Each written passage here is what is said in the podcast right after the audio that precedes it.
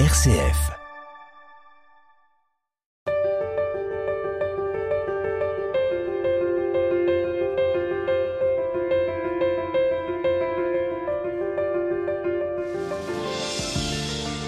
Bonjour Sœur Lamia. Bonjour. Nous sommes euh, ici à l'hôpital du Sacré-Cœur de Beyrouth où vous travaillez. Vous êtes euh, fille de la charité et vous vivez au sein de la communauté qui se trouve dans cet hôpital. Vous êtes libanaise et nous allons euh, vous écouter nous raconter un peu votre parcours, retracer votre itinéraire de fille de la charité ici au Liban. Votre métier d'infirmière, c'est une vocation euh, bien sûr, c'est une vocation et c'est ma deuxième vocation euh, parce que je suis fille de la charité avant que je suis devenue infirmière. C'est une vocation parce que c'est une mission. Être infirmière, c'est pas une profession ou un métier, c'est une mission. Parce qu'il y a la vie des gens entre nos mains, que ce soit des malades, que ce soit nos collaborateurs avec qui nous travaillons. Donc cette mission vous a été confiée ou vous avez été appelée après avoir fait le choix de la vie religieuse. Oui. Comment est-ce que vous avez connu les filles de la charité? Alors moi, depuis mon enfance, je suis à l'école des filles de la charité euh, dans mon village au nord du Liban. Et euh, depuis mon enfance, euh, je vois des filles de la charité. Dans les classes primaires, j'étais jeunesse mariale. Tous les vendredis, avec les sœurs, avec surtout sœur Agnès, nous allions pour faire la visite des malades et des pauvres à domicile. Et parfois, elle portait des colis alimentaires et parfois, elle faisait des soins, des pansements, des donner des médicaments. Ça vous a touché? Euh, Ça m'a beaucoup touché. Surtout cette sœur, avec, elle avait le dos courbé et qui marchait dans les rues de Sgorta, dans le village, toutes les après-midi, les vendredis, en portant des sacs ou en portant des, choses pour faire le soin et tout. Elle nous disait, voilà ma petite fille, porte ça avec moi, porte ça avec moi. Et euh, j'avais hâte de que le vendredi arrive pour faire cette visite avec Sœur Agnès. Mm-hmm. Et euh, parfois, on faisait aussi la, le service à la chapelle avec Sœur Vincent et la sacristie. Le Seigneur, pendant mon enfance, il a forgé ce désir en moi vraiment d'être euh, au service des pauvres chez les filles de la charité. Et ça s'est fait très tôt finalement, parce que vous êtes entrée à l'âge de 20 ans. À 20 ans. À 20 ans, je suis rentrée. C'était décidé eh, Oui, c'était décidé. C'est-à-dire, à l'âge de 15 ans, j'ai demandé de vivre avec les filles de la charité, de voir comment elles vivent. Et c'est sœur Thérèse qui m'a présenté et qui m'a dit, tu peux aller à Raifoun, à la montagne du Liban, pour euh, être dans une maison d'aspirats, des jeunes filles qui sont là parce qu'elles aspirent à être filles de la charité. Et c'est là que j'ai vécu quatre ans. Et il y a eu la guerre civile. Et j'ai quitté. Tout le monde a quitté. Et nous étions 16, 16 filles. Et là, après quelques mois, les filles de la charité, on m'appelle pour me dire, voilà, tu peux aller à Koubaya, dans un village au nord du Liban, pour aider à la catéchèse, à l'école. Et j'ai dit oui. J'ai dit oui, mais je ne savais pas quelle était la suite. Et là, à Kobayat, vraiment, j'ai, touché le service des plus démunis, parce que c'est la périphérie. Aussi, j'ai aidé les sœurs à faire les soins. Il y avait un dispensaire. J'ai aidé à la catéchèse à l'école. J'ai aidé à faire le patronage aux enfants. Je participais à toutes les activités. Et j'ai vécu en communauté, comme si j'étais postulante.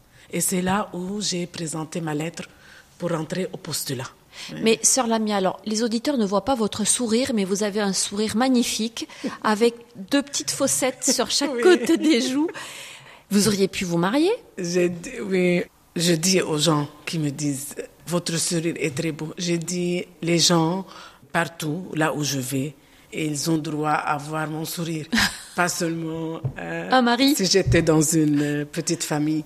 J'aime beaucoup la définition de la chasteté dans nos constitutions qui dit c'est l'amour qui élargit notre cœur à tout le monde. C'est pas casé dans une petite euh, famille. Non. il est ouvert à, tout le monde. Vous avez eu envie d'offrir votre sourire à, à, tous ceux que vous pouviez croiser. Le fait de fonder une famille et de renoncer à ça à 20 ans, comment c'est possible? Oui, c'est vrai. Je pense que le renoncement qui coûte le plus à une femme, et moi surtout aussi, c'est de ne pas être maman. De ne pas être maman. J'aime bien euh, élever une famille et aider les enfants et tout, mais euh, au fil des jours, j'ai compris que je peux aider et je peux donner et je peux aimer au-delà de ma famille qui est restreinte. Ça ne m'a pas posé de problème. Alors vous avez parlé de la pauvreté que vous avez découverte avec les filles de la charité, en découvrant aussi la vie communautaire. À 20 ans, on n'est pas effrayé par la pauvreté, par la maladie, par euh, une forme de, de détresse? Dans ma famille, avec mes parents, nous avions à côté de nous deux voisines qui étaient vieilles, des personnes âgées, et qui vivaient toutes seules. Et je voyais mes parents qui aidaient ces deux voisines. Et je suis déjà initiée à voir des gens malades qui vivent un peu la solitude, qui ont besoin des autres. Ce n'était pas un contexte très mm. nouveau, non, pas du tout. Et mes, mes grands-parents me racontaient qu'est-ce qu'ils ont vécu aussi pendant la, la guerre avec les Turcs et comment ils ont vécu aussi la faim, comment ils ont vécu la, les guerres. Parlez-nous de la vie communautaire des filles de la charité. Ça a commencé donc euh, tout de suite euh, et c'est aussi ça qui vous a touché? Ce qui m'a touché le plus, c'est le service des pauvres. Comment les filles de la charité étaient au service des pauvres. Quelle attitude vraiment d'humilité, de servante. Mais euh, la vie communautaire compte beaucoup pour moi. J'aime beaucoup. Je ne peux pas concevoir une vie apostolique sans être en communauté. De plus en plus, peut-être en étant jeune, quand je suis rentrée jeune, peut-être je comptais plus sur ma sur mes forces euh, et sur ma jeunesse, sur mes compétences et mon professionnalisme et tout pour aider et pour servir. Mais de plus en plus, je découvre que la communauté donne beaucoup.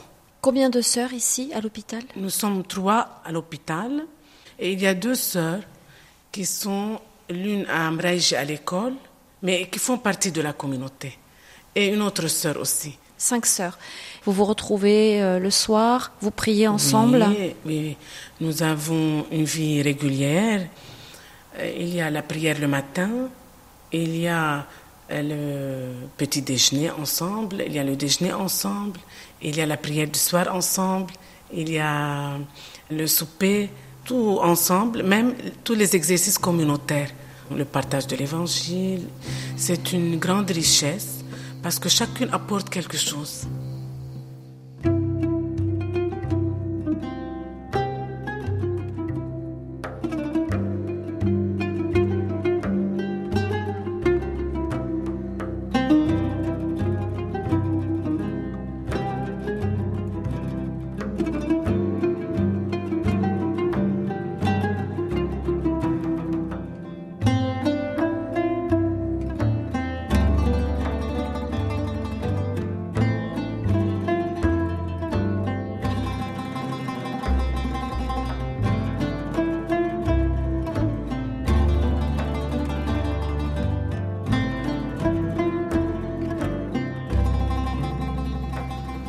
Sœur Lamia, venons-en au service des pauvres, qui est le cœur de la vocation des filles de la charité. Quel sens vous lui donnez, en fait? Comment vous comprenez le service des pauvres tel que Saint Vincent de Paul a demandé aux filles de la charité de le vivre? Le service des pauvres, pour moi, c'est voir le Christ dans les gens, surtout dans les pauvres.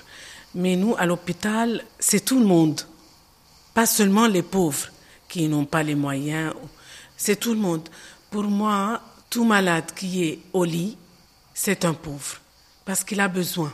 Il a besoin de ma proximité, il, a besoin de mon service, il a besoin de mon sourire, il a besoin de...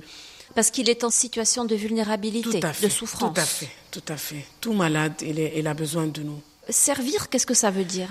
Servir, c'est être proche de lui, l'écouter, le connaître dans sa vulnérabilité. Moi, je parle des malades parce que la plupart de notre temps, c'est au service des malades. Donc, le malade, vous savez, il a besoin qu'on, qu'on lui touche la main, qu'on lui parle un mot de Dieu aussi, prier avec lui, lui apporter aussi les soins, surtout contre la douleur. Dans nos tournées, Sœur Anne et moi, nous, nous, nous faisons que ça. Le laisser parler de sa douleur, d'exprimer sa peur de la maladie, son mm. inquiétude de voir la progression de la maladie ou bien euh, son inquiétude de, euh, s'il n'a pas à payer les soins, mm. s'il n'a pas les moyens de payer ses soins, d'être très proche pour vraiment déceler ses besoins et de l'écouter. Parce que le malade, quand on sort, il exprime Merci ma sœur, parce que je suis soulagée. Revenez, revenez plus souvent. Est-ce que on peut pas trouver ce genre de dévouement chez des infirmières ou du personnel soignant qui n'est pas chrétien? Qu'est-ce qui fait, vous, votre particularité? Euh, Nous avons une, euh, une équipe de pastorale de la santé. Nous avons organisé une, équipe et à la tête de l'équipe, c'est la responsable, c'est une laïque qui a fait sa formation.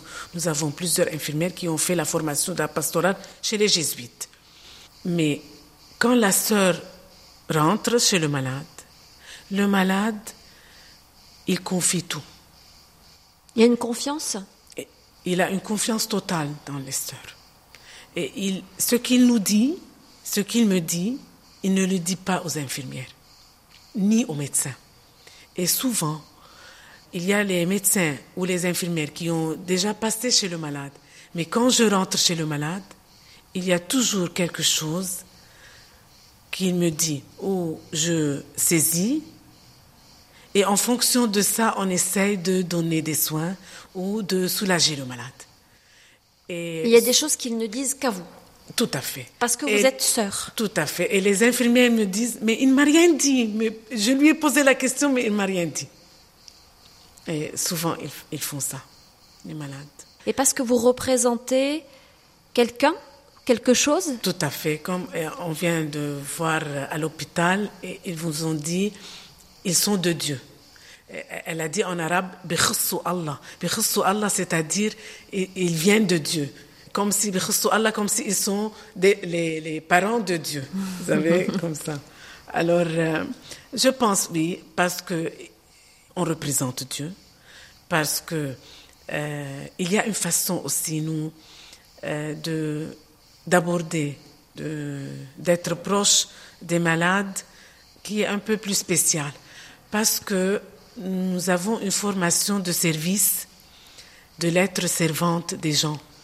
Et euh, je ne vous cache pas, il y a des laïcs qui sont excellentes aussi au niveau approche des malades, au niveau euh, comment traiter les malades et tout. Mais euh, il y a une touche particulière des sœurs quand ils sont auprès des malades. Alors les malades, vous l'avez dit, ils peuvent être inquiets, ils peuvent avoir mal, ils peuvent se sentir seuls, ils peuvent avoir même très peur et donc ne pas toujours être très agréable. Ça doit arriver. Exactement. Comment vous faites, vous, dans ces cas-là Est-ce que vous restez euh, une sœur souriante et aimante euh, Regardez, même dans notre formation professionnelle, en tant qu'infirmière, on nous apprend à toujours croire et avoir ça dans la tête que le malade est toujours roi et il a toujours raison et à plus forte raison aussi si je suis fille de la charité, comme le dit Saint Vincent, les malades sont nos maîtres, même s'ils sont désagréables, même si parfois ils, euh, ils crient, ils insultent parfois, ils insultent. Qu'est-ce que c'est cet hôpital Parce qu'ils sont peur. Parfois, si on ne répond pas immédiatement à leurs besoins, Parfois, les résultats tardent à sortir. Donc, euh, ils sont très inquiets, ils ont peur. Et toujours, toujours, je n'ai pas eu de problème avec des malades parce que j'ai cette attitude d'essayer d'absorber leur peur et j'essaie de comprendre la, cette peur et de comprendre cette inquiétude et les gens voient ça en moi et remarquent. Et tout de suite, le malade et ses parents se calment. Et ils demandent pardon, s'excusent auprès de nous, auprès des infirmières, parce qu'ils ont crié ou ils ont... Ils se sont énervés. Tout à fait. Mm. Tout à fait. La foi se raconte dans Témoins.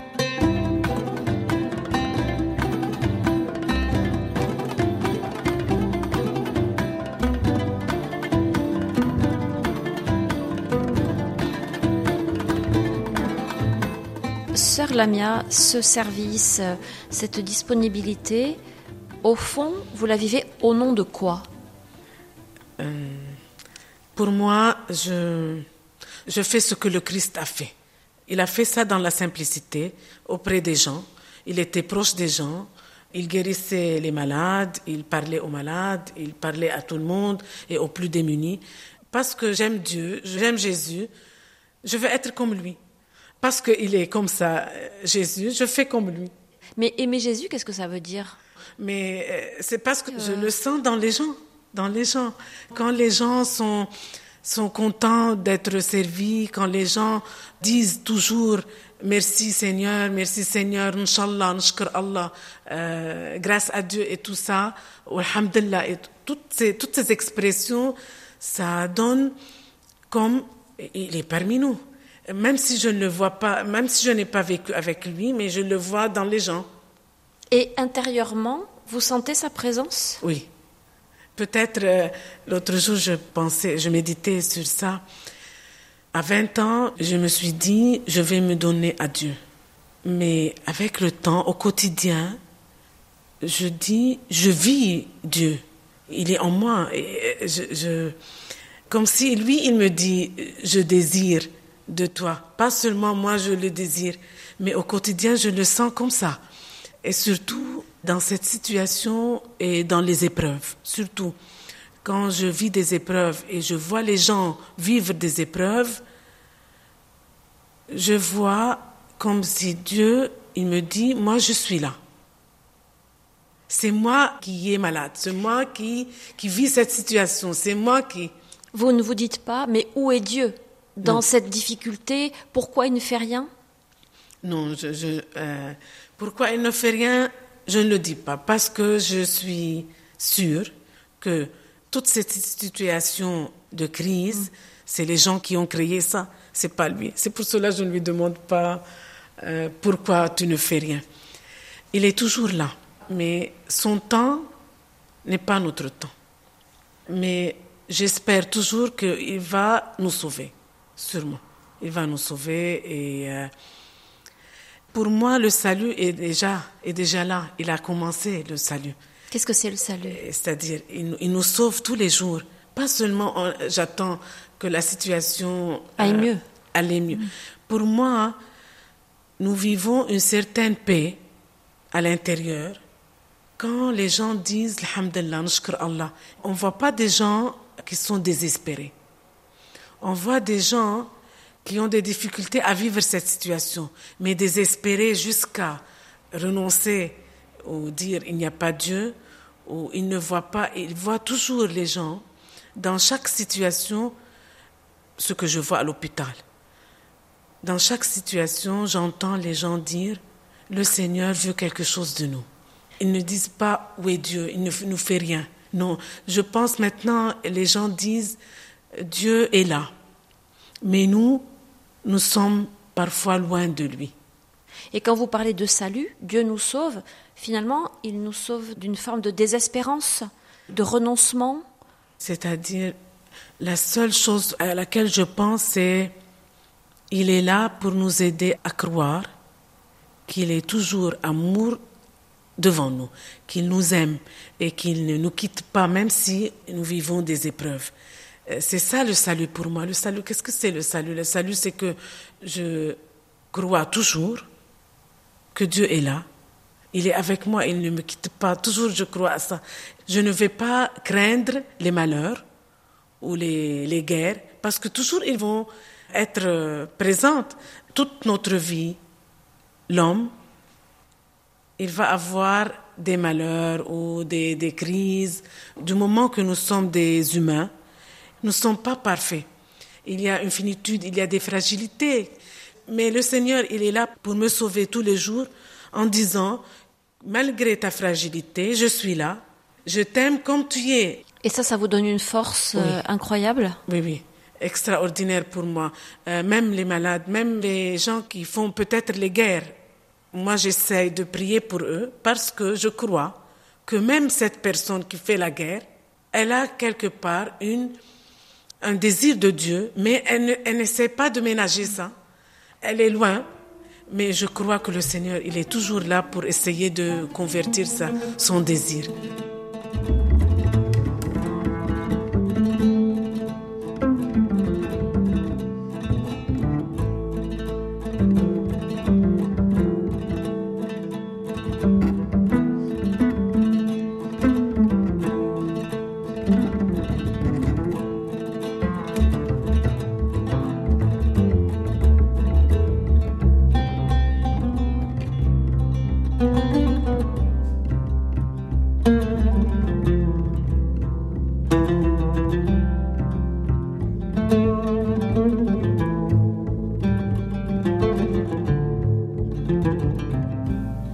Sœur Lamia, je rappelle que vous êtes fille de la charité ici à Beyrouth, à l'hôpital du Sacré-Cœur. Et dans cet hôpital, vous avez euh, notamment un, un, service, une mission très particulière qui euh, consiste à accompagner la fin de vie des malades. Oui, euh, c'est vrai. J'ai un service très spécial. J'aime bien accompagner les malades en fin de vie, surtout les malades cancéreux. Et euh, je ne savais pas que je pouvais faire euh, ce service. Tous les malades qui sont chez nous, et surtout quand ils arrivent en stade terminal, je les accompagne. Parce que j'ai reçu une formation, et il y a une équipe aussi qui est formée, on est ensemble pour les accompagner. Mais moi, pour moi, je tiens à ce service. Et tous les jours, je rentre chez les malades, pour les familles et pour les malades. Je reste là avec le malade pendant une demi-heure, même s'il ne parle pas. Parfois, il y a des malades en stade terminal qui ne parlent pas, qui sont presque dans le coma. Et je suis là, présente, parfois en tenant la main du malade, en parlant au malade que sa famille est là, ceux que vous aimez, ils sont là, ils sont à côté de vous.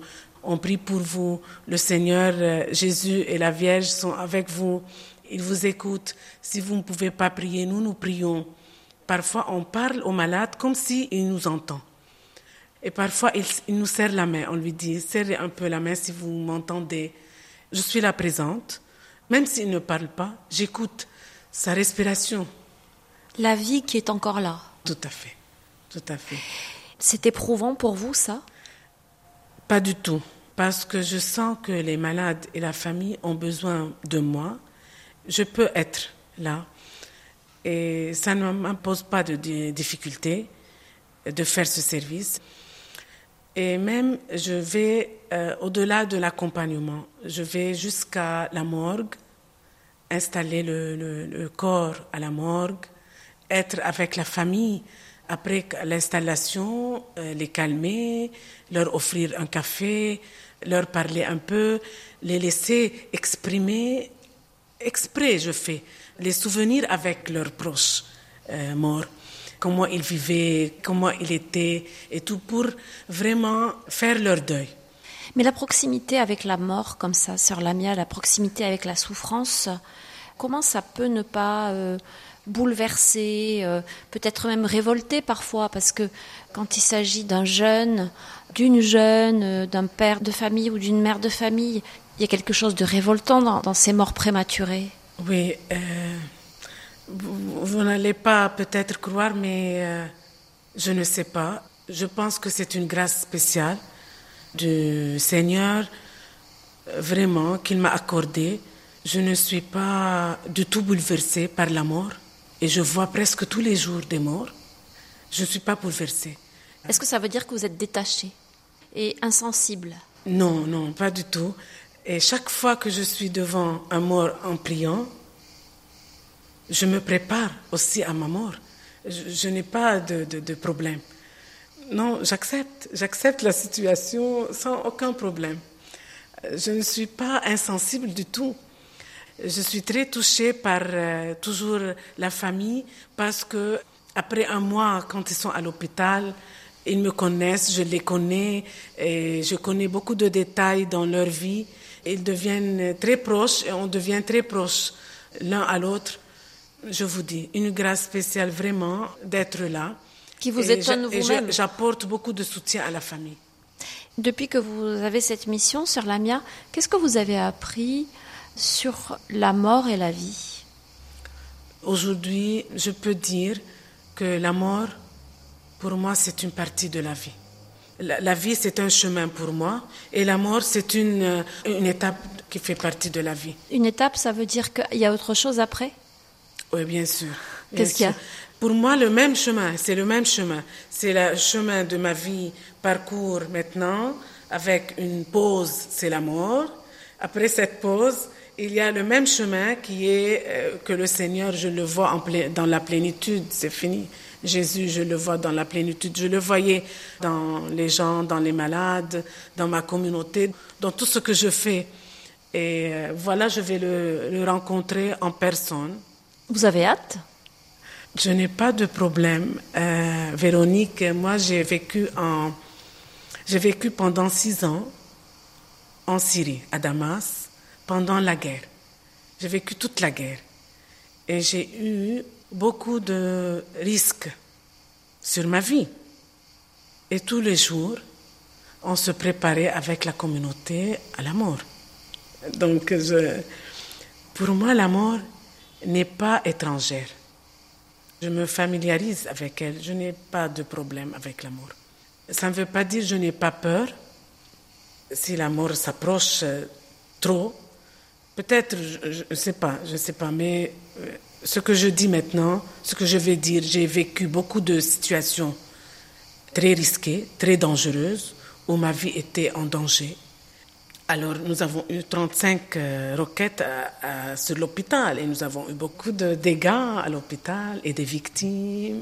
Euh, alors, et moi, même, j'ai reçu une balle à côté de mon pied. Donc, toute ma vie était risquée à Damas. Mais malgré tout, j'étais là auprès des blessés, auprès des gens, et je n'avais pas peur. Et ça ne veut pas dire que vous n'aimez pas la vie non, pas du tout. du tout. J'aime beaucoup la vie. Je rends grâce à Dieu de me donner cette vie, d'être fille de la charité et d'être au service des malades surtout. J'aime beaucoup ça, mon service auprès des malades. Merci beaucoup. Merci.